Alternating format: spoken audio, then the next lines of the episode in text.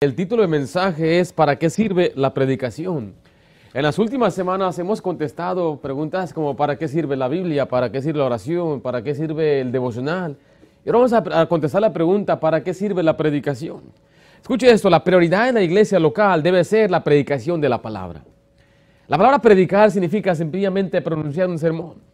¿Qué es un sermón? Bueno, es una exposición o un discurso de un pasaje de la Biblia es enseñar y explicar lo que la Biblia dice. La palabra predicar en verdad viene una palabra que significa alzar la voz, ser un heraldo, una persona que proclama un mensaje de parte de un rey. Y eso es lo que el predicador hace, él declara el mensaje del rey de reyes, declara el mensaje de Dios mismo. Y lo debe declarar como, como, Dios quiere y con pasión, fervor, celo y coraje. Y es por eso que a veces el predicador debe llenarse de ese celo y se puede enojar y puede pisar el, el piso y pega al púlpito y camina de un lado y apunta y grita. Porque ese es el corazón de Dios cuando le habla a su pueblo en su coraje, su ira también. Usted ve a los profetas en el Antiguo Testamento, cómo Dios a muchos de ellos los tomaba y les mostraba lo que él sentía, el celo, y ellos angustiaban e iban a predicar con un corazón, con fervor. Ahora, no todos los predicadores son así. No todos los pastores pueden o tienen esa, esa personalidad, no es un requerimiento, pero sí debe haber una cierta emoción cuando se predica. Porque otros son pura emoción y no tienen nada de enseñanza. Tiene que haber un equilibrio. Ahora vivimos en un día donde hay una conspiración en contra de los predicadores. Muchas congregaciones están buscando entretenimiento en el púlpito. Muchos predicadores hoy buscan entonces ser mentores, animadores, oradores o eh, eh, ayudadores de autoayuda o psicólogos en el púlpito. Y eso no es lo que Dios nos llamó a hacer. Vaya a 2 Timoteo 4, por favor. Espero que al escuchar este mensaje usted pueda apreciar en verdad que mi anhelo es ser un predicador bíblico y usted como hermano de esta iglesia aprecie que tiene un pastor que quiere ser pastor como Dios lo manda, predicar como dice la Biblia. Y mi trabajo no es que usted se vaya a este lugar, sentí bonito, me decía una hermana, es que habla bien bonito el hermano, habla bien bonito. ¿Y qué cosas bonitas dijo? No se trata de decir cosas bonitas, y aunque sean bonitas, la verdad es que la predicación tiene una meta y es causar un cambio en usted, que cambiemos algo. Segunda Timoteo 4.1 dice así, del 1 al, del 1 al 4, perdón, estamos ahí.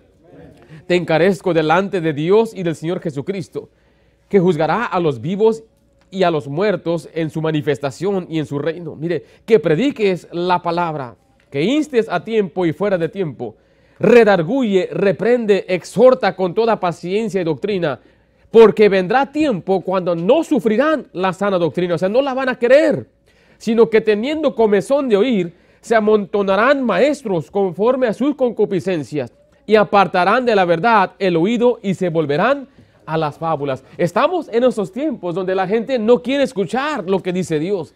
Y, están, y escogen ciertas partes que no sean ofensivas, que no moleste a la gente, que no les dé coraje y quieren solamente escuchar el lado positivo de las escrituras. Y sí, la Biblia sí motiva, sí te llena de gozo, pero escuche, si no arregla su pecado, no puede estar gozoso.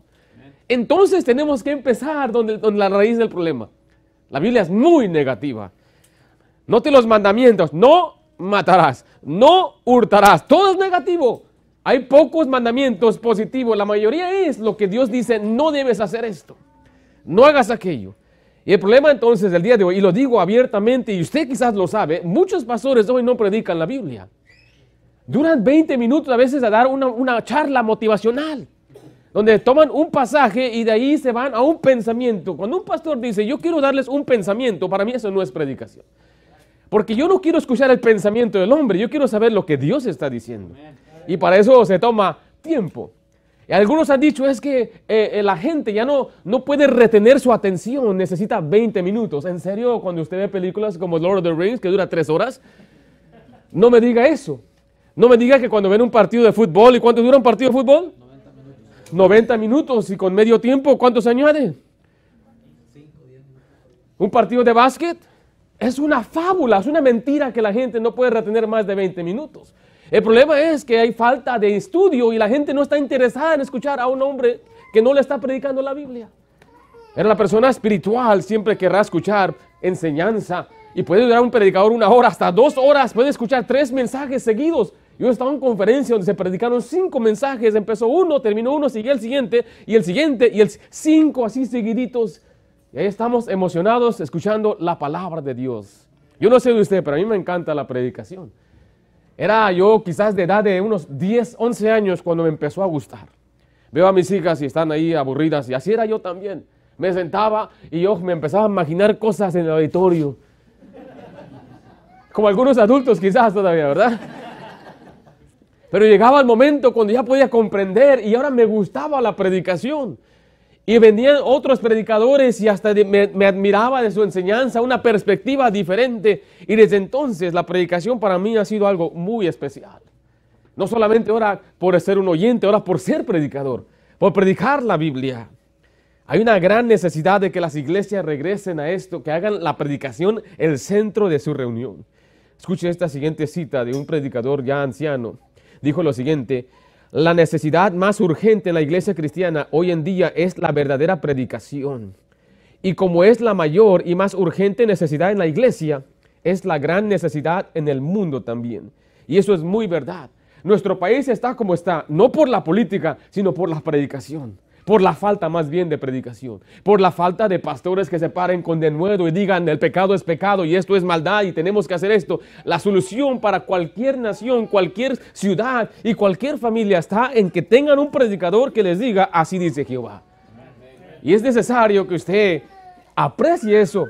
Yo aprecio, aprecié a mis pastores. Yo tuve pastores que nos predicaban la palabra de Dios, que nos enseñaron a predicar, que nos enseñaron cómo debe ser un mensaje de la palabra de Dios.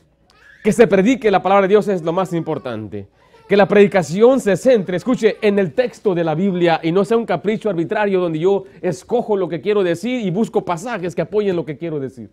Si usted quiere predicar y quiere aprender, es un principio importante que usted debe aprender decir, bueno, quiero hablarles sobre esto. Y bueno, ¿qué dice la Biblia de excepción? Y, yo puedo buscar como un capricho, decir, es que aquí le voy a tirar al hermano busquen como él está bien alto, le voy a buscar ahí pasajes en contra de los altos. ¿Sí, ¿Sí me explico? Es tan infantil y niñerías, pero es porque se están desviando de las escrituras. Desafortunadamente la predicación bíblica no suele ser una prioridad para la gente aún que busca una iglesia. Cosas secundarias como el estilo de música, Programas de ministerio y gustos personales se consideran más importantes que la predicación bíblica. Una, una, dama me preguntó qué hay para niños en esta iglesia. Y quería que le diera, que yo la convenciera como que iba a ser un favor para ella, un favor para mí, perdón, que ella llegara a nuestra iglesia. ¿Y qué hay para los niños en esta iglesia? Le dije, lo que hay, lo más importante que un niño puede en una iglesia es un pastor que predica la palabra de Dios que le va a predicar a sus padres para que sus padres hagan lo que tienen que hacer con él. Eso es lo más importante para un niño. No es un programa de niños, no es una guardería, no es una clase comunical, no son actividades de jóvenes, es que haga un pastor que predique la palabra. Es lo más importante. No es la música, Ahora nos preguntan a veces si no creemos en música, es que estamos creciendo, estamos empezando un, fundamento donde para mí lo más importante es la santidad, el evangelismo. Y si una persona no vive en santidad y no evangeliza, no puede cantar en la iglesia. ¿Así me estoy explicando? En otras iglesias que al revés empiezan, empiezan, ¿quién, canta? Tú cantas bien, tú, ¿cómo tú eres chente? Vente, y empiezan ahí a ponerle, a cantar, miren su talento y quieren que den su talento. No, primero hay que dar nuestro corazón a Dios. Y el, corazón se da en la santidad y en la muestra interés por alcanzar las almas perdidas. es por eso que como iglesia tenemos requerimientos para que una persona pueda servir en la iglesia porque representa al Señor. Somos embajadores, somos nosotros líderes espirituales que influenciamos a la gente simplemente con nuestra presencia. Y si hay una persona que se para detrás del púlpito o detrás del, piano a cantar y usted sabe, esa persona anda en pecado, ¿qué, qué, tipo de testimonio va a dar de Dios y su iglesia? ¿Sí me estoy explicando? Entonces sí creemos en la música, pero poco a poco estaremos añadiendo un coro, un coro de niños, un coro de adultos. Y usted, hermanito, mande a sus hijos que aprendan instrumentos, que toquen, un, que toquen el violín, el violonchelo, una trompeta, el piano. A lo menos mis, sus servidores está haciendo con tres de mis hijas, que, ellos aprendan y que ellas puedan ser instrumento en la iglesia, que un día toquen el piano, que toquen algún instrumento en la casa de Dios. ¿En la escuela le cobran? No, va a la escuela, pues aproveche ya que los manda. Le dan todo gratis ahí, hasta el instrumento se lo dan gratis. Y hay escuelas de, enseñanza también. En vez de mandarlos a jugar un deporte, mejor póngalos a aprender un instrumento para que sean útiles en la casa de Dios. pero es secundario. La música es secundaria. En algunos casos, los que buscan iglesia tratan el espacio de estacionamiento disponible de una congregación como un tema más importante que la posición doctrinal de una iglesia. O porque hay nada más un baño, por ejemplo. Consecuentemente, muchos pastores e iglesias buscan sobrevivir o el éxito, que están buscando sobrevivir o están buscando el éxito, han comprometido la importancia de la predicación. Me decía una hermana que se le hizo muy diferente viniendo a esta iglesia porque ella por 18 años iba a un lugar donde el pastor ponía un timbre y empezaba la alabanza. Y era nada más por cierto tiempo y cuando terminaba, bueno, el tiempo que le quedaba era para la predicación y a veces era 10 minutos, a veces era 15 minutos. ¡Ting! Oh, hermano, ya, ya timbró, vámonos. Imagínense, eso es, eso es darle importancia a la predicación. Eso es una pena, la verdad.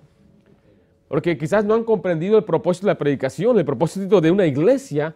No es simplemente mantener a usted contento, no es como usted un cliente, servicio al cliente. ¿Cómo se siente usted? Es que es el cliente, es el, es es el inversionista. ¿Sí me estoy explicando? No se trata de eso. Se trata de obedecer a Dios y confiar en Dios. Y me han dicho otros, quizás, mira, hay que no tocar ciertos temas para que pues, la gente no se nos ofenda y no se nos vaya. Yo le digo esto, si se va, es en obediencia a Dios. Pero escuche esto, es una promesa de Dios. Repéndelos duramente para que sean sanos. No se van. No se han ido, aquí están. ¿Por qué? Porque usted sabe que si es un pastor que le ama y le predica la Biblia, no es la opinión de un hombre. Ahora sí yo le pido, perdone mis expresiones personales, porque hay un contexto de mi, de mi crianza, mi forma de ver la vida, las palabras que he usado, y tenemos diferentes culturas, diferentes edades. Entonces yo quizás podría ser ofensivo, pero no es mi, no es mi, mi, objetivo ofenderle con mis, le diría, mis modismos o mi cultura. Pero muchas veces usan eso como un pretexto para decir, mira lo que dijo. ¿no? Bueno, me disculpo de antemano. Pero quiero decirle que la predicación siempre ha sido marca distintiva de una iglesia del Señor Jesucristo. En los días de ayer, la gente decía esto cuando iba a la iglesia. No decía, vamos a la iglesia, decía, vamos a la predicación. We're going preaching. ¿Cómo? ¿A dónde vas? A la predicación. Porque era lo más importante de una iglesia. Se ha modernizado hoy la iglesia que inventan instrumentos, que están tremendos instrumentos. Y han dicho, vamos a la alabanza. Y a los templos le han llamado centros de alabanza. Debería decir centro de predicación. Porque es lo más importante en una iglesia. Servicio de adoración, dicen algunos. Debería ser servicio de predicación. No malentienda, la predicación también conlleva la adoración, pero ya ha quitado la imagen que la predicación y la adoración es separado. Y es por eso que tenemos que volver a lo que dice el versículo 2 de nuevo ahí en 2 Timoteo. ¿Qué dice ahí? Prediques la palabra. La iglesia, los pastores deben predicar la palabra. La predicación es la función primaria, esencial de la iglesia. ¿Se hace más en la iglesia que la predicación? Sí, pero la predicación es esencial para todo lo que la iglesia hace. Regresa a 2 de Corintios 13, 10, donde vamos a tomar la enseñanza del día de hoy.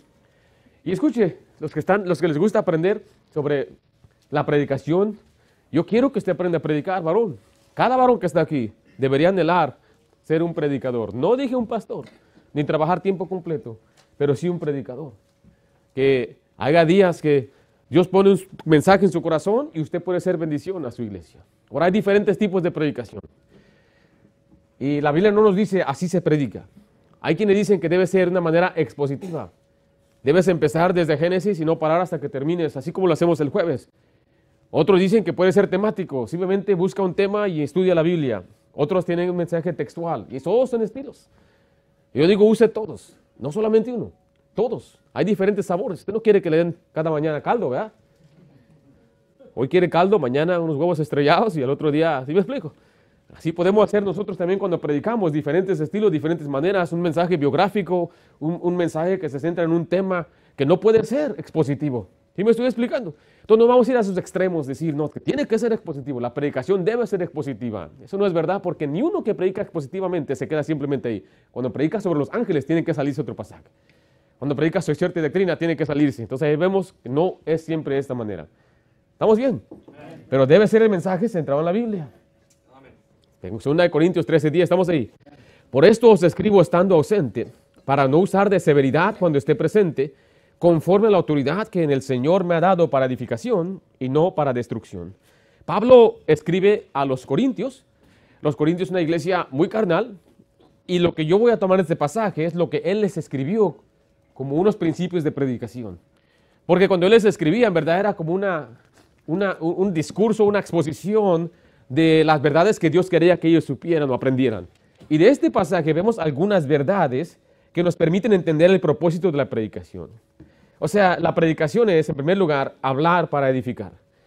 Cuando el predicador predica, él está hablando para edificar al pueblo de Dios. Note 2 Corintios 3:10 una vez más. Por esto os escribo estando ausente, para no usar de severidad cuando esté, eh, cuando esté presente, conforme a la autoridad que el Señor me ha dado para edificación. Y dice el contraste ahí, y no para destrucción. La palabra edificar es fortalecer la vida espiritual del cristiano. El cristiano necesita fortalecerse. Vaya a 2 Corintios 12, 19, por favor, nada más un, capítulo antes. Pablo menciona esta palabra edificación una y otra vez. Dice así el versículo 19 de 2 Corintios 12, ¿pensáis aún que nos disculpamos con vosotros? Delante de Dios en Cristo, ¿qué dice ahí? Hablamos y todo muy amados para vuestra edificación. Siempre que el predicador habla, enseña, es para que los creyentes, los hermanos que están escuchando sean edificados. ¿Qué significa? Fortalecidos en su vida cristiana. Eso es lo que, ese es el propósito. Que usted se fortalezca. Mire Hechos 20:32. Por lo tanto, lo que el predicador debe usar para fortalecerle es la palabra de Dios. No una charla motivacional, no una historia que le conmueva y no malentienda. las ilustraciones y la historia tienen su lugar en la predicación, pero no debe ser el centro de la predicación. Simplemente debe apoyar la predicación. En Hechos 20:32 dice así, y ahora, hermanos, os encomiendo a Dios. Escuche, y a la palabra de su gracia, que tiene poder para sobreedificaros y daros herencia con todos los santificados. Es la palabra de Dios, la palabra de su gracia que nos sobreedifica, que nos, que nos fortalece en la vida espiritual. Mire Efesios 4:12, donde vemos que el Señor dio pastores y maestros para que su pueblo pueda perfeccionarse y así edificarse como, como cuerpo. Efesios 4:12.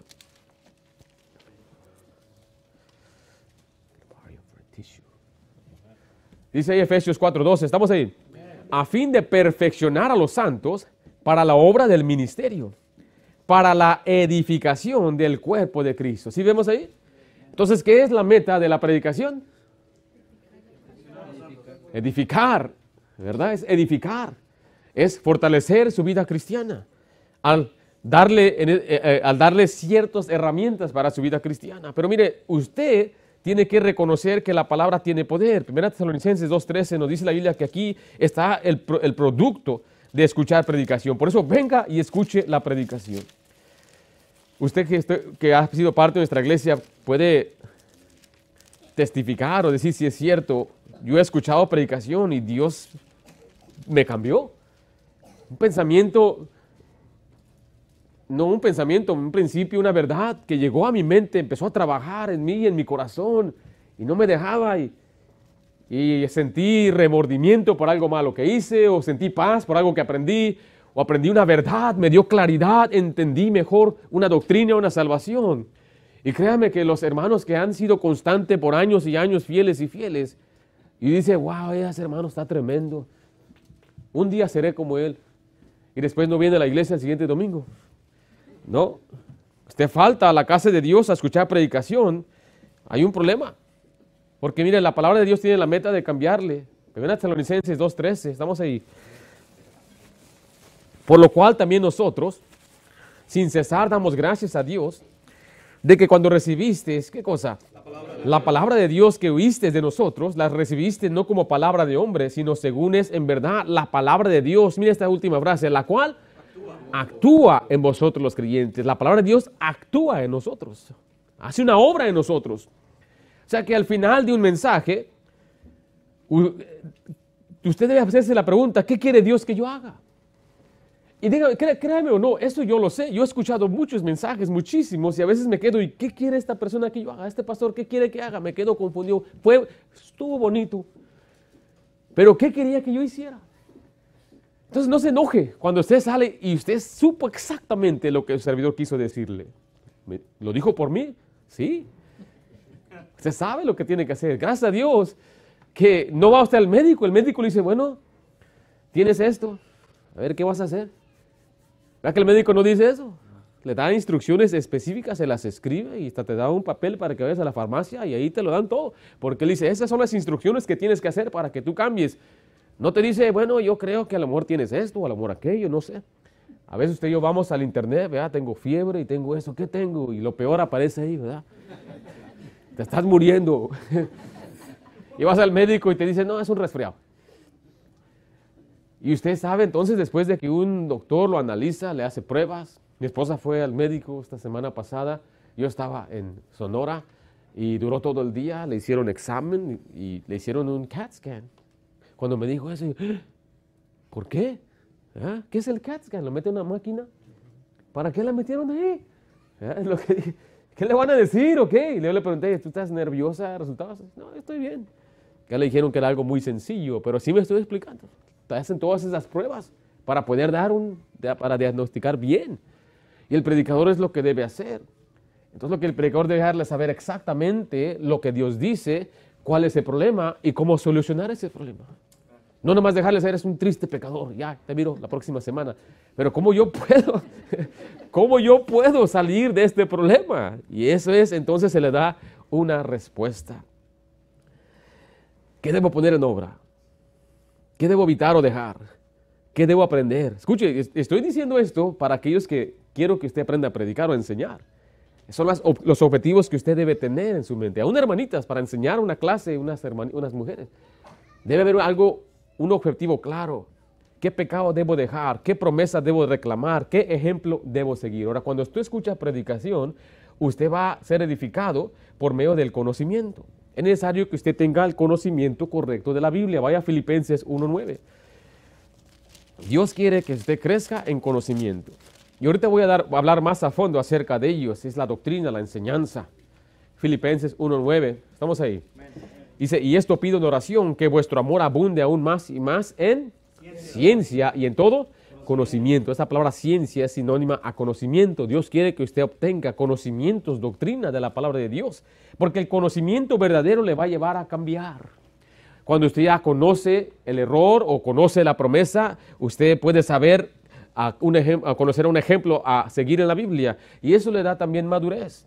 Cuando, Dios, cuando se predica la Biblia es para que usted tenga madurez espiritual. Mire 2 de Timoteo 3:16. ¿Qué es madurez? Este asunto del crecimiento espiritual se compara en la Biblia como el crecimiento natural de un ser humano. Cuando nace es un bebé, después es un infante, después es un niño, después es un adolescente y después llega a ser adulto, pero en su edad de adulto se casa y se convierte en tiene un hijo y, tiene, y se convierte en padre. Y después de ser padre, sus hijos tienen hijos y es un abuelo. Y note que todas esas etapas que mencioné están en las escrituras. El recién salvo es un recién nacido. Dice la Biblia de los que son niños en Cristo. Habla de aquellos que han llegado a ser maduros igual imitando al Padre. Y después dice que somos padres espirituales cuando engendramos a otros en el Señor. Y Dios quiere que usted tenga madurez. La madurez muchas veces, escuche, no viene con la edad. Habrá gente que tenga sus 40 años, pero aún piensan, tienen la mente como un carnal, un niño en Cristo. Segunda Timoteo 3:16, estamos ahí. Toda la escritura es inspirada por Dios y útil para enseñar, para redarguir, para corregir, para instruir en justicia, a fin de que el hombre de Dios sea perfecto. Esta palabra significa maduro o cabal, completo, enteramente preparado para toda buena obra. No solamente cuando usted escucha predicación, usted va a ser edificado por el conocimiento, le va a dar madurez, pero también le, eh, le impulsa a buenas obras. Vaya a Tito 3.1, por favor, Tito 3.1. Cuando usted es edificado, usted va a ser impulsado a hacer buenas obras. Recuerde, ¿somos salvos por las obras? No, pero debemos hacer buenas obras.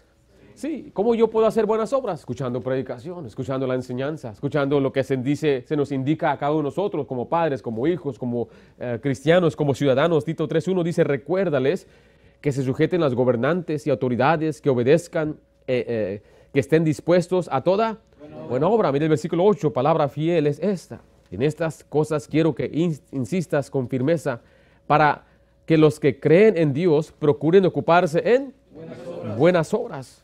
Estas cosas son buenas y útiles a los hombres. Dios dice, quiero que te procures en hacer buenas obras. Pero vaya a 2 Timoteo 2.21, por 2 Timoteo 2.21. Note que la predicación bíblica usa la Biblia. Yo sé que tenemos una pantalla, no dependen las pantallas y no las voy a quitar. Las he quitado una vez. Dije, ah, estaba mirando allá, las quité. Use su Biblia, hermano, para manejar su palabra. 2 Timoteo 2.21. ¿Estamos ahí? Así que si alguno se limpia de estas cosas, será instrumento para honra, santificado. ¿Qué es la siguiente palabra? Útil al Señor, útil al Señor y dispuesto toda buena obra. ¿Qué significa útil? ¿Qué es lo opuesto a útil? No, no, me digan. Que no quiero decirle, pero conteste usted eso en su corazón, si usted no es útil al Señor. ¿Alguien dijo esto? ¿El que no sirve? Eh, eh. Esa es una palabra fuerte. Porque mire, yo tengo que señalar esto. Dios le quiere usar como instrumento en su obra. Pero dice ahí la clave está dispuesto. La disposición es una cosa y la otra cosa es la santificación. Dios no está buscando talento y Dios no está buscando educación. Dios tampoco está buscando fama, elocuencia. Lo que busca es disposición y santidad. Esas dos cosas. Y eso todo lo podemos dar. Quizás diga, yo no, yo no soy culto, yo no tengo estudio, pero puede santificarse.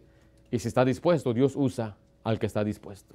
Cuando Dios, cuando Cristo vino aquí a la tierra, ¿por qué no anduvieron con Él la gente de dinero, la gente culta, la gente estudiosa? Anduvieron con Jesús los fariseos. Pero ¿quién estuvo dispuesto a andar con Él? Los pescadores, los cobradores de impuestos, los celotes.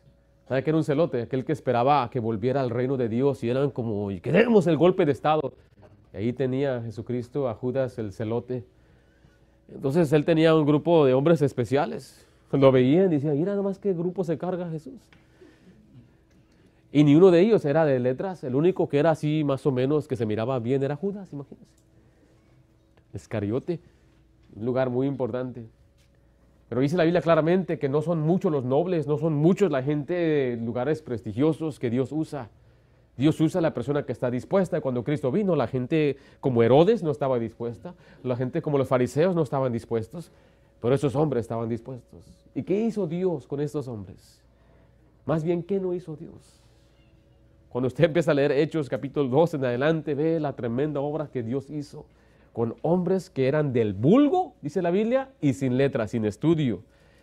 Lo único que Dios pide es que nos santifiquemos y le sirvamos. Y para eso es la predicación el oyente después de oír la predicación se purifica y se hace útil al Señor. Mire, eh, eh, eh ah, vaya Esdras 10.12. Esdras 10.12.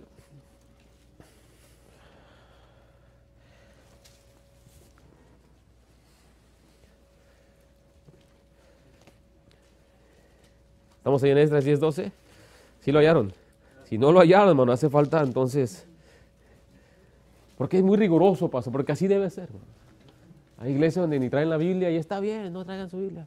No, no, aquí tenemos que traer nuestra Biblia. A veces voy a conferencias de jóvenes y hay muchachos que no cargan su Biblia. ¿A qué veniste? A jugar. Nehemías 10:12, estamos ahí. Y respondió toda la asamblea y dijeron en alta voz, así se haga conforme a tu palabra. Le voy a leer Nehemías 5:12 y dijeron, lo devolveremos y nada les demandaremos, haremos así como tú dices. Esta debe ser nuestra actitud cuando escuchamos el mensaje. Se le declara el problema y la solución y usted tiene que hacer conforme a lo que usted escuchó. Entonces, ¿qué es la predicación o para qué sirve? En primer lugar es para, hablamos o se habla para edificar. En segundo lugar, se habla con autoridad.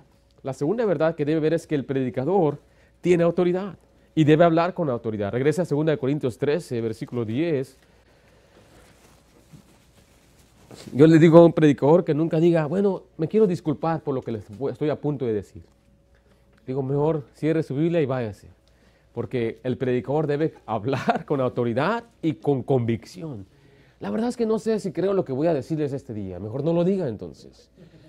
Y si una persona no está convencido de lo que está predicando, alguien dijo que eh, una eh, una confusión en el púlpito va a crear una tremenda neblina de confusión en la mente del oyente.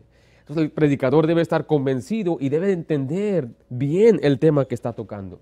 Ahí en 2 Corintios 3:10 dice así de esta manera, por esto escribo, estando ausentes, para no usar de severidad cuando esté presente, conforme a la autoridad que el Señor me ha dado para edificación y no para destrucción. Note que vamos yendo desde atrás hacia el frente. Dios quiere que la predicación sea para edificar, no para destruir, pero se debe hablar con autoridad. Autoridad es derecho, poder, demandar, regir, gobernar o promulgar leyes. Y escuche, la autoridad del predicador viene de Dios. Vaya a Tito 2.15. Si el predicador habla acá detrás del púlpito, yo quiero que hable con la autoridad de Dios. Un oficial que trabaja para el gobierno, él debe demandar y exigir a la gente que está, con la que él está tratando con autoridad. No estamos hablando con maltrato, no malentiendo, no estamos hablando de ser eh, crueles, estamos hablando autoridad. El padre debe hablar a sus hijos con autoridad. Cuando el padre le dice a su hijo que apague la televisión o venga para acá, algunos padres eh, comprenden la autoridad que Dios le dice, le dice, ¿quieren? ¿Podrás tú apagar eso y ven para acá? ¿Puedes venir para acá? Y ahí va la niña y lo tiene que hacer. No decirle, eh, perdóname por lo que te voy a decir ahorita y yo sé que no te va a gustar esto que te voy a decir. Ah, podrás tú, si tienes tiempo y si quieres, y si, apaga la televisión y, si, o cuando tú quieras, tú sabes, acá te voy a esperar. ¿Qué, usted diría, ¿qué es eso? Pero así lo hacen muchos cuando predican la Biblia. Es que se va a enojar. Se va a enojar el niño. Que se enoje. Y después dele una porque se enojó. Dele esta orden a sus hijos. te ordeno a no enojarte. El enojarte, entonces ya me desobedeciste y por desobediencia te voy a pegar. Ay, no más. Ese era entre comillas, ¿ok? Tito 2.15, estamos ahí. Esto habla y exhorta y reprende con toda autoridad, y le dice a Tito ahí, nadie te menosprecie, con toda autoridad, toda la autoridad la tienes para decir, así dice Jehová. El Señor dice, predica esto y lo debes hacer con autoridad. La autoridad divina de predicar viene de Dios. Mire 2 Corintios 10, 8, por favor. O sea que cuando usted escucha a un predicador o a su servidor, no confunda la autoridad de la Biblia con arrogancia porque no es arrogancia, no es confianza en uno mismo, ni siquiera es porque yo soy perfecto, yo ya lo he alcanzado todo de ninguna manera. El predicador no ha sido perfecto y nadie y nunca seré perfecto. Pero sí hablamos con autoridad, porque también me han dicho otros padres, yo no puedo decirle esto a mi hijo porque yo no le di un buen ejemplo en, en mi juventud. Eso no importa, eso no interesa. Y es lo mismo para un predicador. En una, una reunión de jóvenes, después de haber predicado sobre pureza moral, el, director de, eso, de ese evento se acercó y me dijo, yo no puedo predicar lo que tú predicaste.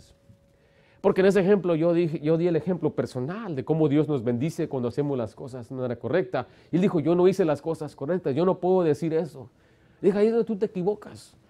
O sea, si yo me uso de ejemplo, si me uso de ejemplo, eso es para añadir nada más al aspecto de bendición.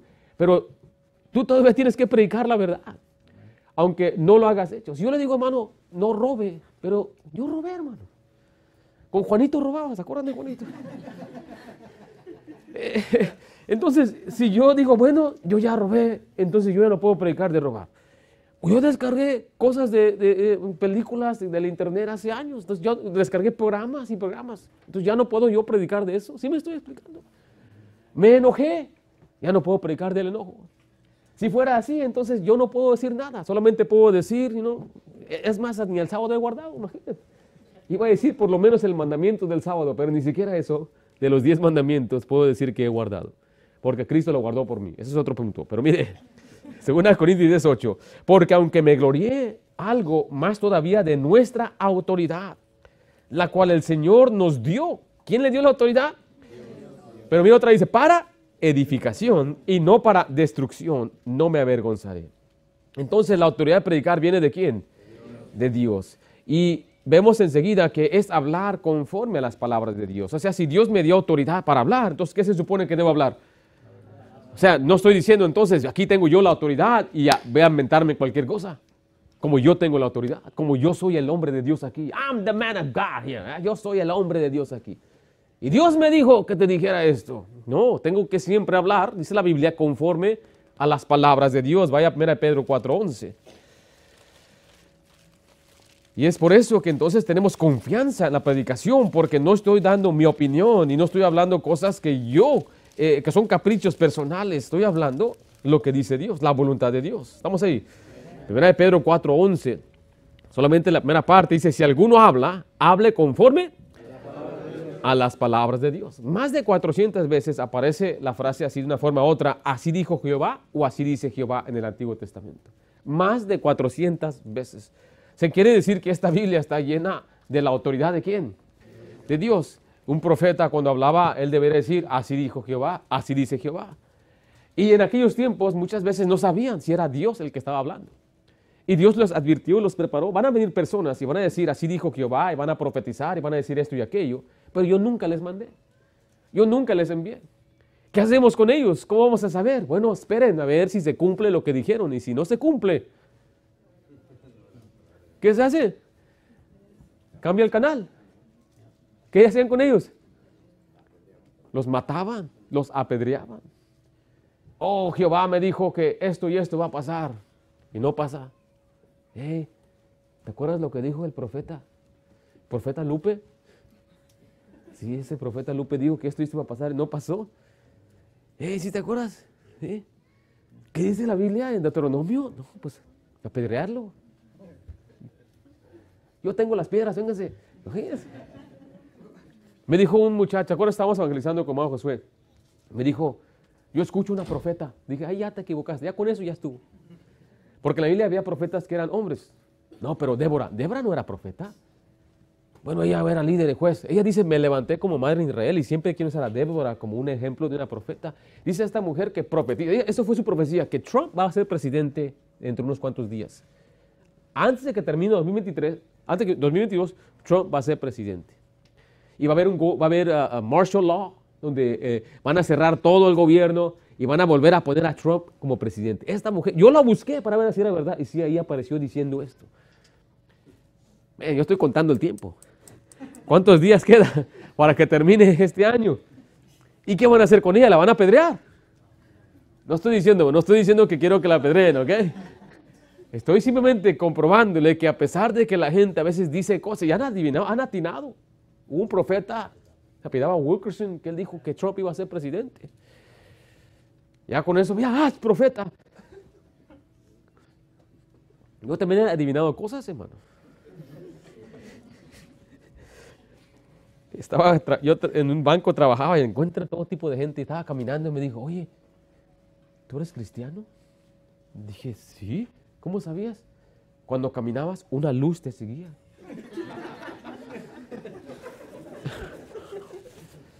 Yo podía en ese momento decir, pues el Señor me dijo que esa, esa, ofrenda que ibas a depositar allá, échala para acá. que es el abuso, ¿verdad? Siempre el abuso es monetario. Nunca es, Dios me dijo, vamos a evangelizar, vamos a ayudar, vamos... No dicen eso. Dios dice que me des tu feria. Siempre es así. Pero hablar conforme a la palabra de Dios, gracias a Dios que ya nos dio la, palabra de Dios completa. Dice la Biblia, una, la fe una vez dada. Una vez dada significa una sola vez, se fue dio. Y ya se dio y la tenemos aquí. Y gracias a Dios que usted puede probar los espíritus con la palabra de Dios. Y alguien le dice, no, fíjate que esto y esto va a pasar, y yo soy ah, esto y aquello, y yo hablo esto y aquello. Y bueno, si tú mueres hoy, ¿a dónde irías? Pues no sé. Y eso es lo maravilloso de todo esto, que toda la gente que habla de profecía y de lenguas ni siquiera son salvos. Y la mayoría hasta son mujeres. Y yo no estoy despreciando a las mujeres, simplemente estoy diciendo que el rol en la Biblia para ser predicadores y enseñar era de quién? Los hombres. Y aun cuando se hablaba en lengua extranjera en la iglesia, dice, eran solamente los hombres. Y tres a la vez, no un gritadero donde quiera ir en todo el templo, confundidos y no saben qué está pasando. Eran tres, era un orden, había orden. Hágase todo decentemente y en orden, es el contexto. Aquí tengo a los tres que van a hablar en lenguas el día de hoy. Y pasa el primero y el primero pasa y empieza a hablar su lenguaje, pero era lenguaje, lenguaje extraño, significa que no era un lenguaje eh, eh, fuera de este mundo. Porque ese es un lenguaje angelical. Los ángeles cuando les hablaban a la gente siempre les entendían ese lenguaje. Entonces cuando él decía, bueno, es que el hermano él es de, él es de, Grecia y él viene en griego, bueno, yo yo soy ah, macedonio, hablo el lenguaje laiconio, y, Dios me dio el don de comprender otros lenguajes, y él viene y él empieza a hablar un lenguaje desconocido, y el otro, ah, lo entiendo, y, interpreta para él. Y esa era la forma bíblica de usar las lenguas en la iglesia. Había un orden, y solamente tres a la vez, dos o tres a la vez. ¿Y eran puros? Hombres. ¿Pero quién son los que hablan más lenguas? Ustedes que han ido a esos lugares. ¿Sí, hermano? Eran las mujeres. ¿Quién más puede atestiguar que así era? Que era la pastora la que se aventaba más. ¿Eh? Eso es contrario a principios básicos de la palabra de Dios. Ahora, yo sé que podrá causarle gracia a usted, pero es triste que muchos están confundidos y eso lo creen y están siendo arrastrados. Recuerde que el contenido de la Biblia, el contenido de la predicación debe ser la Biblia. El púlpito no es un lugar para dar testimonios personales, discursos políticos, sesiones de terapia, charlas motivacionales, consejos de autoayuda o filosofías mundanas o teorías científicas. Sí, teorías científicas. No trata de hablar que viene un, un ovni para acá y que, y que ahora y se inventan, hacen conexiones que no están ahí. Ya se secó el río Eufrates, ¿se ha escuchado eso? Y es una profecía que de ahí va a salir. No podemos hacer conexiones. La razón por que yo casi no menciono la forma que ellos profecían es que quieren decir es que Gog y Magog es, es Rusia. Yo no sé eso. Hace 50 años, 60 años decían que John F. Kennedy era el anticristo.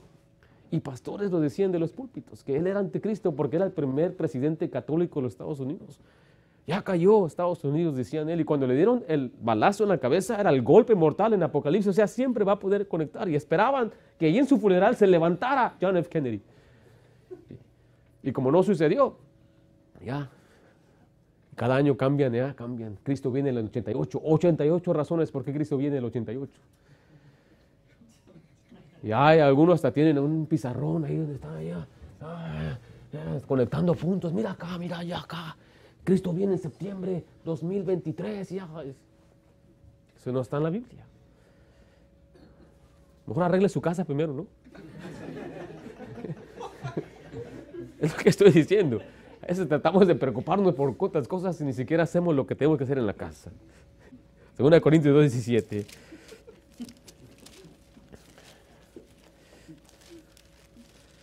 Segunda Corintios 2.17. Estamos ahí.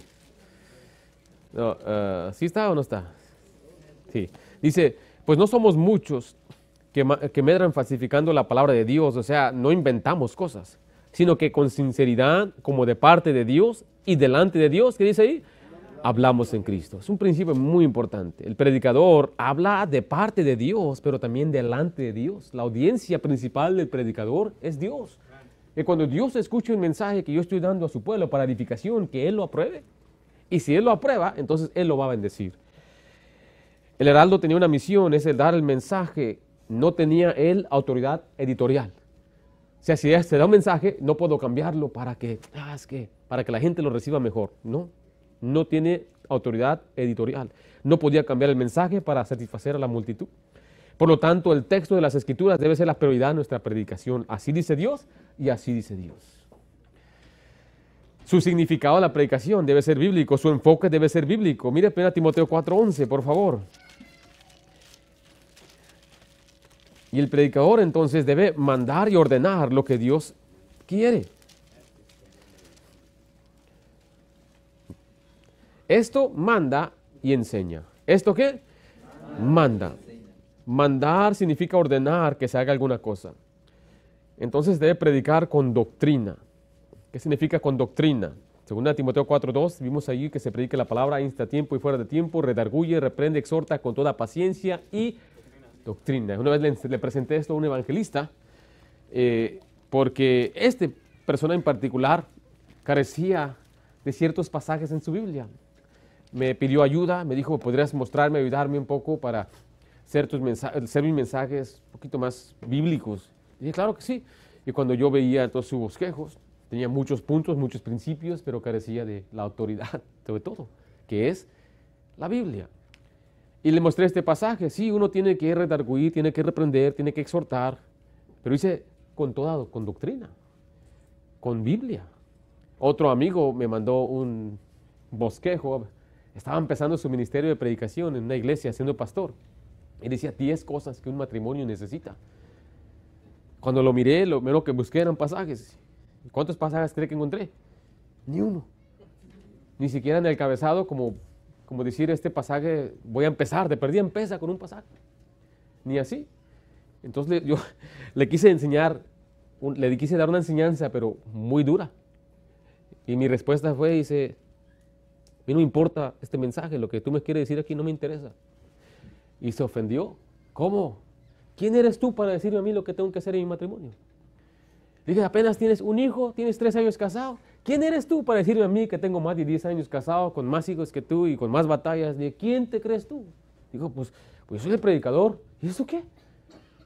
Vengo yo a tu iglesia, no te conozco, no sé quién eres, me siento, escucho un montón de cosas que dice, mi esposa dice, este es un machista.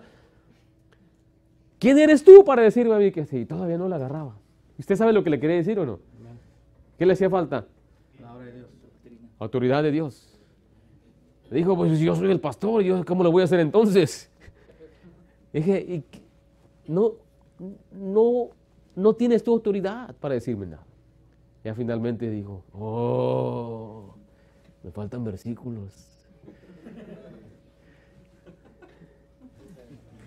Ya estás agarrando conmigo.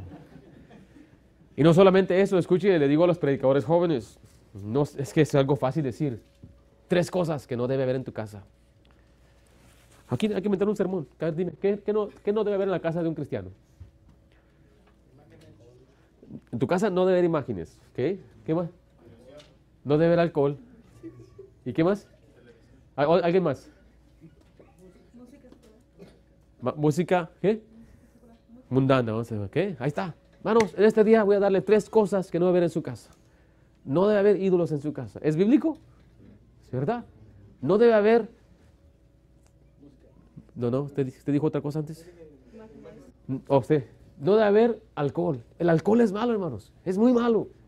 Y si uso pasajes y no debe haber esa música secular, música mundana que a Dios no le agrada. ¿Es bíblico el mensaje? ¿Eh? ¿Es verdad las tres cosas que dije?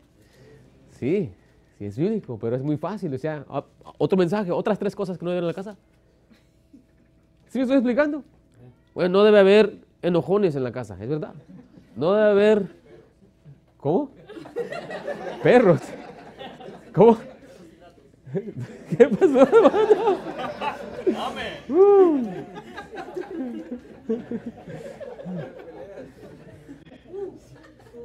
Eso no está en la Biblia, no se preocupen. ¿Qué más no debe haber? ¿Cómo? Armas. Eso es bíblico, mano. Toma tu espada, dice la Biblia. Así me estoy explicando. Entonces digo, a un predicador joven, la mejor manera que tú debes predicar es expositivo. Tomar un pasaje en la Biblia, tomar, una verdad, tomar el tema del pasaje y hacer una exposición verso por verso. Eso es lo mejor para un predicador joven. Yo sé que habrá tiempos de hablar temático, pero cuando una persona escucha el mensaje de esa forma, aún la gente mayor puede recibir bendición. Yo he visto en iglesias la marca de un, una iglesia que tiene, eh, que, es efectiva por su predicación, tiene gente de todas edades, mayores, jóvenes, más pequeños que él. Y, y, no solamente tiene los jóvenes que no saben y no saben qué está diciendo el pastor, pero también tiene gente mayor, madura, gente que es responsable. Porque tenemos que comprender que nuestra predicación debe estar saturada de las escrituras, pero mire, debe salir, debe fluir de las escrituras. Usted ha escuchado las predicaciones así. Este, en este momento es un mensaje textual donde mis tres verdades aparecen en su contexto. ¿Sí me estoy explicando? En la mañana prediqué, enseñé sobre el fariseo y sobre el, el cobrador de impuestos y estaba, es una, era una exposición de ese pasaje. Ahora esa palabra exposición Muchos tienen problemas con ello, especialmente en nuestros círculos fundamentales. Pero mire, yo no, no estoy hablando de irnos a un extremo tampoco. Extremista, ser extremo no es bueno. Simplemente mi parecer, como consejo que le doy a los, pastores jóvenes, es cuando tú predicas así, toma más tiempo, te vas a, vas dedicarte más tiempo a la lectura para entender el pasaje y explicarlo de una manera correcta. Y no siempre sacar pasajes fuera de su contexto. ¿Sí me explico? Muy bien, si tiene más preguntas, estaremos el próximo año empezando un instituto bíblico. Y así usted puede venir a aprender de la palabra de Dios. Pero escuche, vamos a ser muy rigurosos en ese instituto bíblico.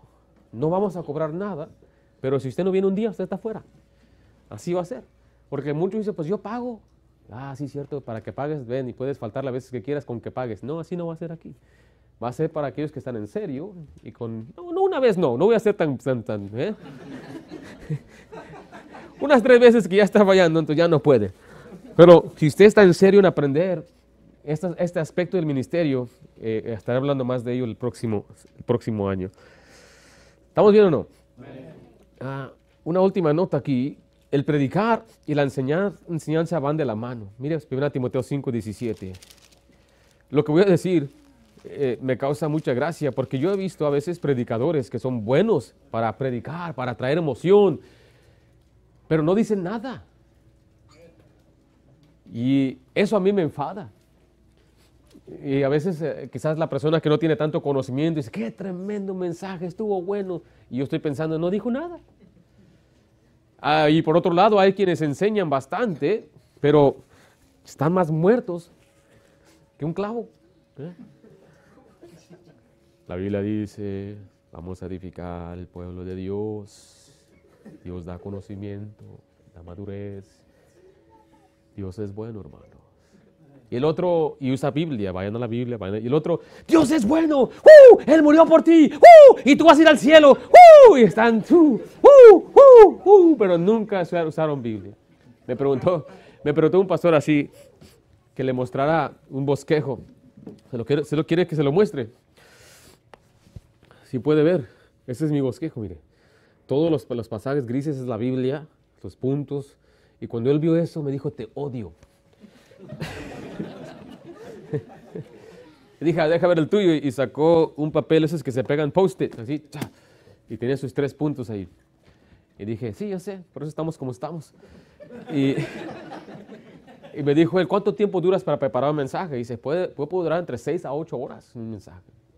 Si el mensaje es más conocido como evangelismo, mensajes que, que, yo ya he pasado mucho estudiando, quizás puede dar cuatro horas. Pero me dijo, no, yo duro como, como una hora nada más. Dice, sí, pues le digo, pues estamos como estamos. Ah, y él me dijo que cuando él, él solo, yo solamente grito. Y dije, yo sé, yo sé. Lo bueno es que le reconoces, pero ahora ¿qué vas a hacer? Y, la manera de pensar es, pues, así soy yo, y así me quedo yo. Bueno, adelante, yo no, yo no te quiero forzar a hacer nada que no quieres hacer, pero creo que el mensaje de la Biblia debe estar lleno de pasajes bíblicos. ¿Están de acuerdo aquí? y para eso se ocupa más de una hora de predicar a veces. Eh, no se quejaron con el fútbol, ¿cuánto? 90 minutos. Una hora y media de predicación, no, pero es que 20 minutos nada más. No, ni 20 minutos su, venida para acá. Duró más de, minutos para, más, de, más de 20 minutos para venir a la iglesia. Ahora va a durar nada más 20 minutos aquí. No, no, no, hay que que, que valga la pena, ¿no? Usted paga para ir a ver la sinfonía en un teatro, ¿no? 15 minutos, gracias por venir. Me arreglé, hice todo para 15 minutos. No, acostúmbrese, hermano. Tito 2.1. Mira, estoy hablando con mucha autoridad, hermanos. Pero tú, habla lo que está de acuerdo con la sana doctrina. Si hay sana doctrina, significa que hay doctrina que no es sana. Y para que sea doctrina sana, tiene que estar basada en las sanas palabras de Jesucristo en la Biblia. En primer lugar, vimos para qué sirve la predicación. Eh, la predicación es hablar para edificar, es hablar con autoridad y por último es hablar con severidad. Hablar con severidad. Regresa a 2 Corintios 13, 10. Y aquí es donde entramos entonces a lo que nosotros llamamos la predicación dura y fuerte. Usted ha salido quizás escuchando un mensaje y digo, eso fue duro. Eso fue fuerte. Eso me, me está haciendo pensar, me está, me está causando enojo o me está, haciendo, me está molestando. Y esa es una meta. Alguien dijo que la predicación es para incomodar al que está cómodo, para consolar al que está triste. Pero sí, nosotros debemos ser incomodados por nuestro pecado y muchas veces no lo queremos ver. Y un predicador tiene que venir y dejarnos saber. Y dicen, ¿y quién le dijo al pastor? ¿Y cómo sabe el pastor? Es que ¿quién, sabe, ¿quién conoce mejor a la gente que Dios mismo? Y este libro está escrito para predicarle a un pueblo pecador, un pueblo que necesita ser enderezado. En 2 Corintios 13, 10 dice así la Biblia, por esto os escribo estando ausente. Note esta siguiente frase, para no usar de severidad cuando esté presente. Pablo dice, ahorita les escribo una carta, pero si yo tengo que ir a ustedes, voy a usar de severidad, voy a ser severo con ustedes. ¿Sí vio hoy? El apóstol Pablo lo dice, la palabra severidad significa riguroso y exigente, estricto y serio. La palabra exigir significa pedir una cosa quien tiene derecho a ella. ¿Se puede exigir entonces? Padre, ¿usted puede exigir a sus hijos? Sí, porque como vimos, exigir es pedir una cosa quien tiene derecho a ella. Usted tiene derecho a la vida de sus hijos. Sí, así es. No es que su hijo sea su pertenencia, su propiedad. Pero usted, Dios le dio a usted la autoridad, por lo tanto usted puede exigirle a Él, levántate a esta hora, obedéceme, cómete esto, no hagas aquello. Usted tiene la autoridad de exigir, de demandarlo. Y es exactamente lo que es ser severo, es ser riguroso y significa ser estricto. La predicación entonces debe tener un tono directo con un propósito serio. A veces la pregunta, la gente dice que si está bien usar humor en la predicación. Usted sabe que el humor es una tremenda herramienta. Dios usa mucho humor en la Biblia.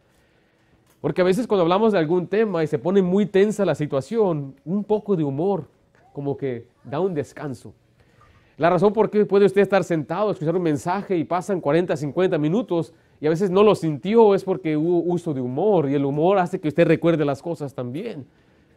Pero mire, no tratamos de ser humorosos, no trato de ser chistoso, no es mi meta, aquí voy a decir un chiste y aquí, aquí voy jajaja. No, nada de eso. Simplemente es mi personalidad, así soy yo. Si usted y yo nos tratamos, va a ver que cuando va a salir ahí un chiste, una broma, nos vamos a reír juntos. Yo siempre me estoy riendo. Pregúntenle a mi ¿se está riendo mi esposa aquí? Porque siempre nos estamos riendo. Siempre estamos. Yo, siempre, yo me considero una persona alegre. No siempre fui así, mi hermano. No siempre fui así. Pero cuando usted tiene el gozo del Señor, mira, no hay nada que le robe el gozo. Hasta respira mejor. El corazón alegre constituye buen remedio, dice la Biblia. Quizás, por, quizás ya me, enfermé, ya para qué digo eso, ¿ah? pero ya le causó alegría eso. ¿ah? Iba a decir, yo nunca me enfermo, ¿no? Todavía estoy. Ahora mire, pero mire, también la predicación se centra en algo serio. O sea, el tema es serio. Hay temas muy serios. Nuestro, nuestro objetivo, como dice al final del pasaje, no es, es edificación y no destrucción. No queremos destruir. O sea, puede doler la predicación, pero es para su bien. Puede que le incomode la predicación, pero es para su bien. El predicar fuerte es algo que todos los predicadores de antaño hacían. Cuando yo iba creciendo, mi hermano, todos los pastores predicaban duro, fuerte, nos declaraban, así dice Jehová, como dicen allá, sin, algún, sin pelos en la lengua, hablar directamente y, nos hablar. Y, algunos de ustedes ni se imaginan a veces las cosas que nos decían a nosotros. Cosas muy ofensivas. Y a veces hasta de nombre, y tú, Ringo, y así se soltaban en, la congregación. Y, y, yo decía el pastor, gracias pastor, por, gracias, Dios te bendiga pastor. Y yo nunca le tuve un remordimiento a ningún predicador, ni una sola vez. Porque yo comprendía que él predicaba y quizás yo no hago esto porque ahora mi sabiduría de lo que es la Biblia no es lo correcto, pero conocía sus buenas intenciones, reconocía que tenía buenas intenciones entonces yo nunca me ofendí, nunca me ofendí ni una sola vez. No salí y me habló feo. ¿Y cómo pudo haber dicho eso? Y era nada más, ni una sola vez. Le estoy siendo sincero. Pero esta generación de hoy, esta generación de yo, the selfie generation, le llaman la snowflake generation, esta generación de suaves, que no le puede decir nada, ni le puede decir algo duro ni fuerte. Ahora, no estoy hablando de maltratar, no estoy hablando de eso. Estoy hablando de decir, así dice Jehová y así dice la Biblia. Y no voy a dar ejemplos porque no quiero que nadie se enoje en esta noche. Y el predicar fuerte es más que gritar, es declarar lo que la palabra dice, aunque a los oyentes no le guste. Ahora sí, la palabra de Dios también tiene que motivar, animar, alentar, pero hay tiempos donde debe haber predicación dura, donde tienes que arreglarte. Si decía un pastor, una bomba. Yo nunca voy a predicar así, pero yo entiendo lo que él decía en aquellos tiempos. Decía, esta predicación es para te quedas o te vas. Esa no es la mentalidad que un predicador debe tener, porque nuestra meta es edificar. ¿Sí me estoy explicando? No es destruir es edificar, pero sí vemos entonces la importancia de ser rigurosos. Y esto, mira, requiere que enfaticemos lo negativo. Vaya a 2 Timoteo 4.2, por favor.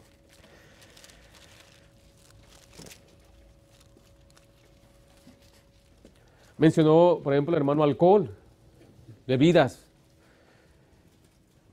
Si yo no quiero ofender, yo sé que los hermanos, el mexicano promedio toma o no. ¿Sí o no? Sí. Especialmente, vamos, yo estuve, yo soy de Michoacán y a veces cuando pasamos por allá, hay, nosotros aquí tenemos licorerías, ¿verdad? Ella tienen esos, eh, esos, dice ahí modelo, ¿ha visto eso? ¿Y qué venden ahí? Nada más eso, ¿no? Aquí tenemos licorerías, tenemos restaurantes con barras, y bueno, es la cultura de nuestra vida, ha aceptado esto, ha aceptado el tomar. El tomar socialmente, el tomar en la casa, el tomar con los amigos, el tomar en las fiestas. Y ahora viene a la iglesia donde se le va a predicar algo contrario a todo lo que él ha vivido. Su abuelo tomaba, su papá tomaba, hasta tomaba con su padre, con sus primos, sus hermanos. Y cuando alguien no tomaba, ¿cómo lo trataban? No, y mira, tú no tomas y te pegan y todo eso. Mi papá nunca tomó. Y la razón por qué no tomó es porque su hermano mayor tomaba mucho y un día lo vio sentado con los borrachos, dice que le dio unas patadas no quiero que andes con él y no quiero que tomes. Y dice, la única razón por qué él no tomó y es el único de sus hermanos que no tomó. Pero cuando íbamos a las fiestas, me acuerdo, cómo sus amigos le hablaban. Y él ahí tenía la cerveza en su mano esas tres horas, pero nunca le echó un trago. Nada más para que no le dijeran nada.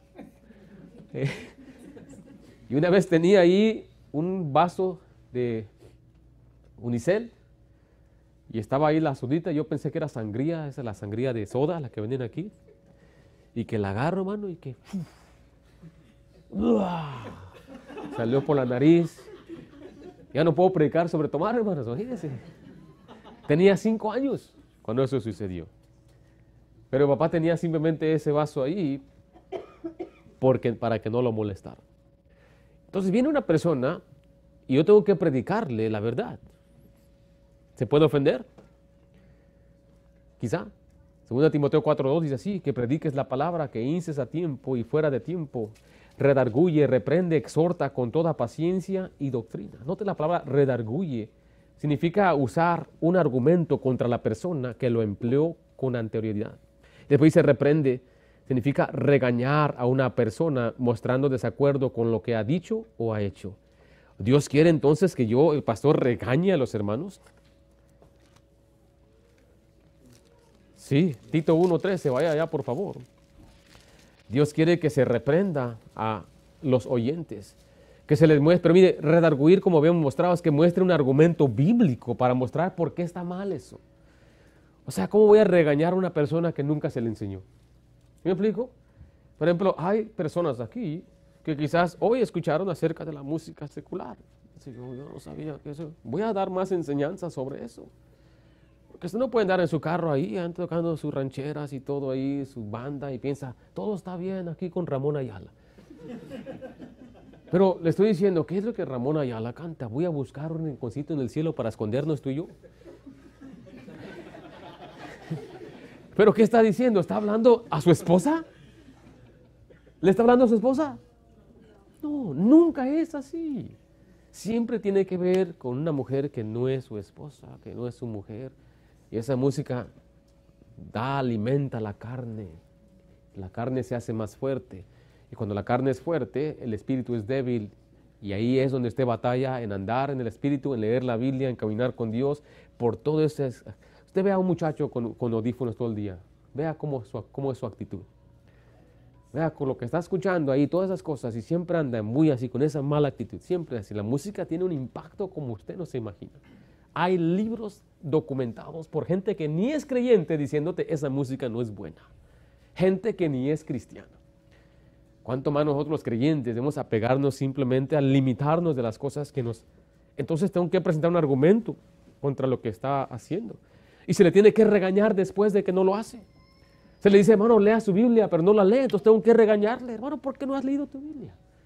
Y se anda quejando de las cosas, no me va bien, pero no lees su Biblia, no tengo paz. Mucha paz tienen, dice la Biblia, los que aman su ley. Por eso no tienes paz, porque no lees la Biblia. Mis hijos se me están desviando, es que no les has instruido, no les has enseñado, no tienes un altar familiar, no tienes devocionales con ellos, no los regañas, no vienes a la iglesia. Ahí está, entonces estoy regañando por algo que no hiciste.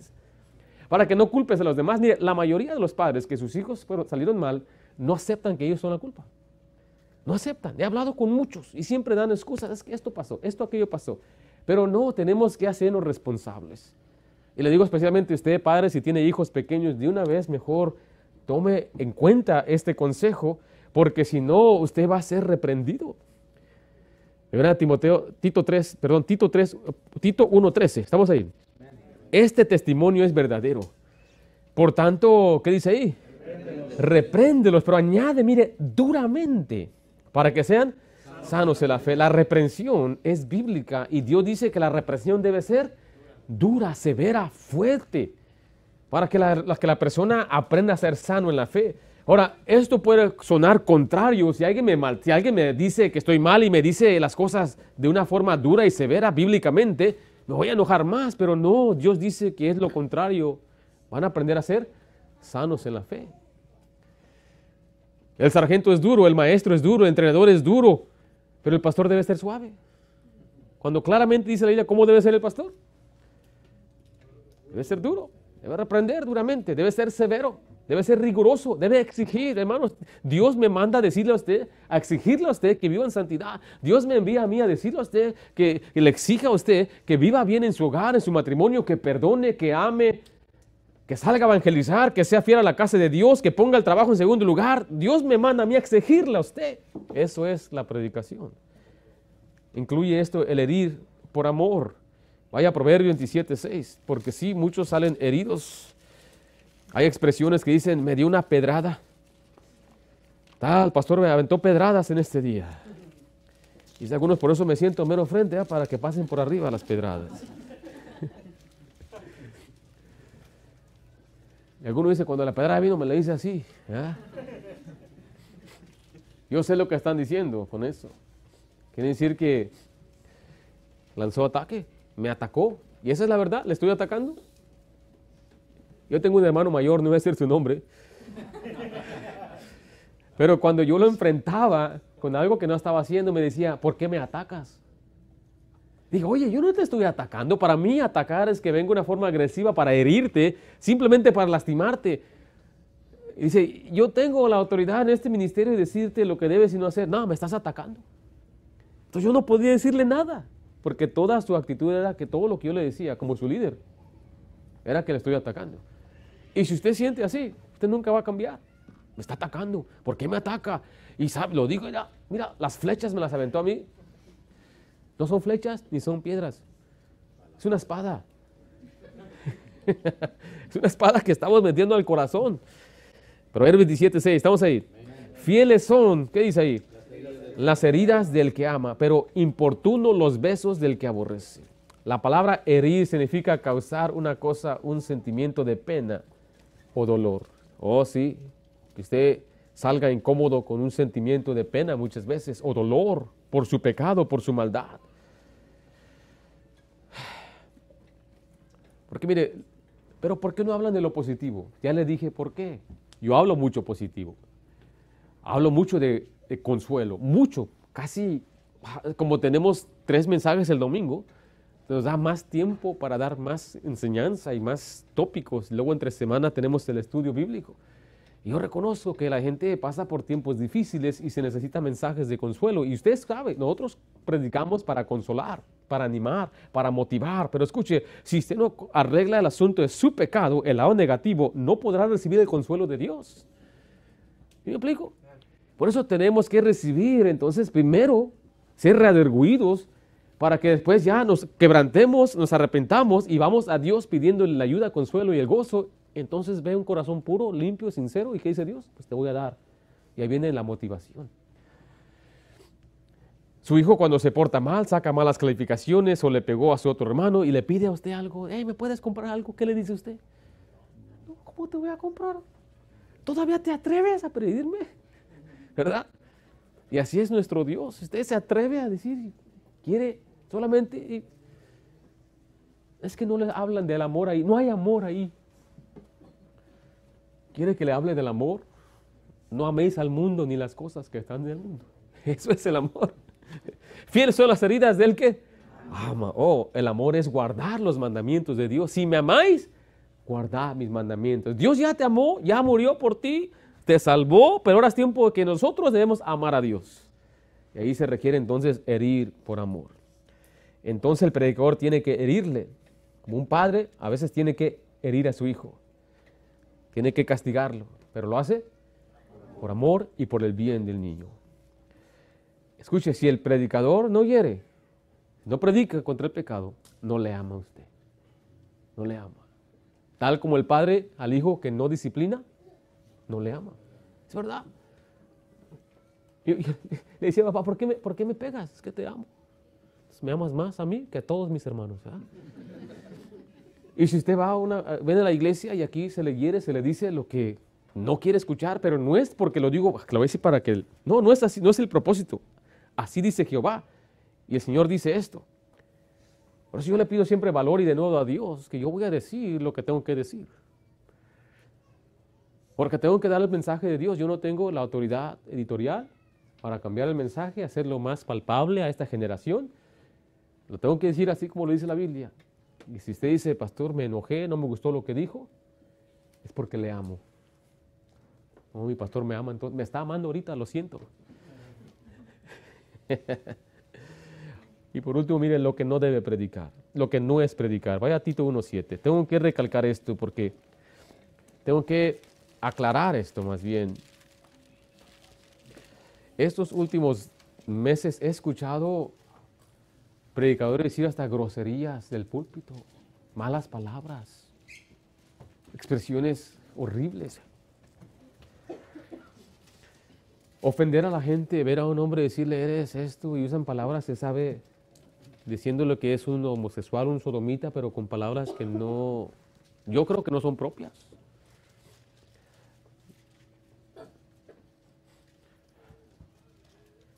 Tito 1.7 dice, porque es necesario que el obispo sea irreprensible, como administrador de Dios, no soberbio, no iracundo, no dado al vino, mire, no pendenciero palabra pendenciero es un peleonero. Debe ser más bien irreprensible. Porque el pendenciero siempre está buscando peleas. Y esta persona le gusta maltratar a los oyentes. Es áspero, es cruel. Tiene, algunos tienen hasta un, hombres pueden tirar, tienen algo contra las mujeres y siempre le tiran a las mujeres de una manera degradada, degradan a la mujer. Yo escuché a un predicador decir, si mi esposa me reclama, me voy. Y ahí la dejo sola. Ya regreso con mi piquillo. ¿Qué tal estuvo la comida acá? No, las mujeres tienen que y empezar, y empezar a degradarlas. Y ustedes, ya, ya, ya. Usted sabe que yo nunca he degradado a las mujeres. Si usted siente, nos está degradando. No, no, la Biblia nos enseña la exaltación de la mujer en su puesto. Pero el maltratar y decir palabras ofensivas y fuertes, yo diría a un joven predicador, si no está en el diccionario no lo uses. Y si es una expresión, es una expresión, you know, vulgar, una expresión. Pero hoy se usan hasta lo que llaman majaderías, palabra de doble sentido. De la abundancia del corazón. Habla la boca. Según Timoteo 2.24,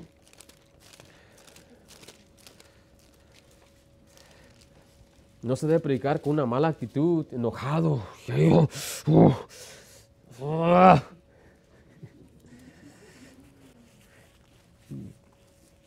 Nos enojamos, claro. Pero miren lo que dice la Biblia. Porque el siervo del Señor no debe ser. Otra vez, contencioso, es un peleonero. Mire, si no, amable, apto para con todos, apto para enseñar, sufrido, que con mansedumbre corrija a los que se oponen por si quizá Dios le concede que se arrepientan para, tal para conocer, arrepientan para conocer la verdad y escapen del lazo del diablo en el que están cautivos a la voluntad de Él. Ahora yo no estoy diciendo Mira, los pastores que pintan en la televisión siempre son unos suaves. Oh, ay, ay, ya vine a visitarte. Hay una caricatura de Simpsons, aparece ahí un predicador y ese es un hombre muy débil. Miré otro programa donde era siempre un afeminado, un pastor. Los pastores deben ser masculinos, hombres. Hay tiempo de estar corajudos y todo, pero me refiero más que nada al propósito. El propósito de la predicación no es simplemente por ser contencioso. Hombres de verdad, hombre verdadero y que se enoja y a veces predica y hasta ¡ah! le predica el púlpito. Claro que sí. Oh, hermano, yo tengo callo. Pero recuerde, todo es con el fin de edificar. Y no decir, ya la traigo hasta acá contra ese hermano Chaires aquí ahorita. Voy a quitar una espina y ojalá agarre la onda.